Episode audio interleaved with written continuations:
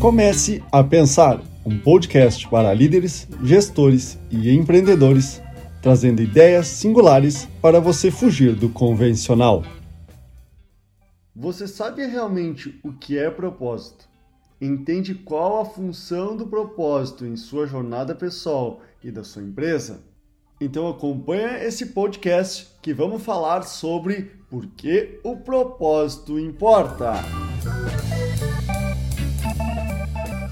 Entendi a importância do propósito quando estava subindo a montanha da Concagua, a maior montanha das Américas.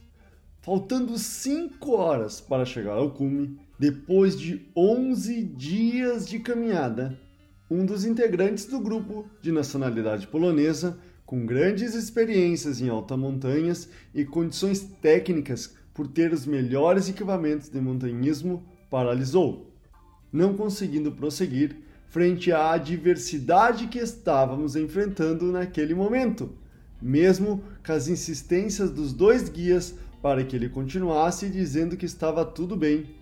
Ele desistiu. O que é propósito então?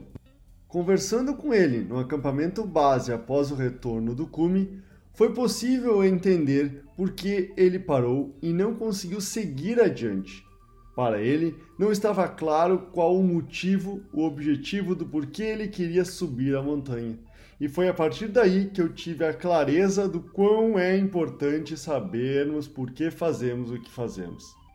Esse porquê, conhecido como propósito, nos ajuda a ter foco e canalizar nossa atenção e energia para alcançar o que queremos, como também é a motivação para nos impulsionar ao progresso, mesmo frente às adversidades que surgem, e também disciplinador para que seja cumprido e realizado o que é necessário para atingir os objetivos, sendo a energia que contagia conectando e mobilizando outras pessoas a contribuírem para que esse propósito aconteça.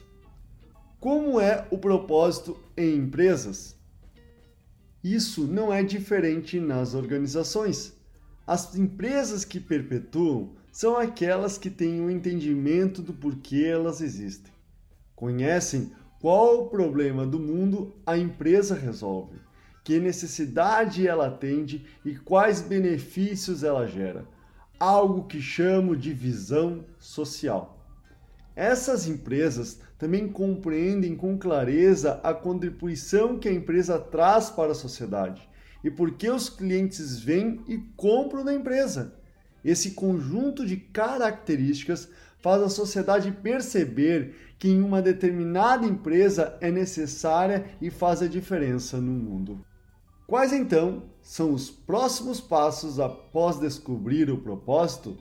À medida que se tenha a compreensão do propósito do negócio, torna-se viável pensar nos três Zs: planejar e idealizar as estratégias, estruturar os recursos e condições necessários para dar forma a essas estratégias e executar a concretização dessas estratégias e estruturas. Quanto mais nítido e vivido for esses elementos, mais fácil será encontrar as pessoas que estejam conectadas com o motivo de existir da empresa. E quais seriam as consequências positivas do propósito? Neste cenário, tanto os colaboradores se sentem pertencentes a algo maior e orgulhoso ao visualizar que farão a diferença na empresa, quanto os investidores que se sentem seguros ao observar que a empresa tem um caminho claro e delineado de onde está e onde quer chegar. Os clientes também entendem por que a empresa é importante e necessária para eles. A própria comunidade percebe que está contribuindo positivamente.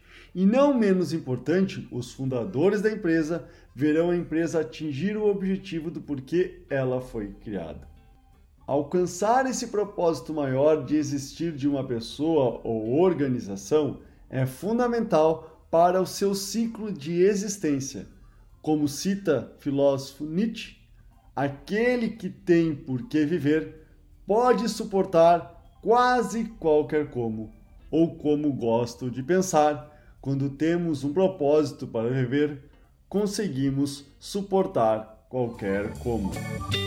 Este é o podcast Comece a Pensar, construindo engajamento entre pessoas e empresas. Agradeço a sua audiência e até o próximo.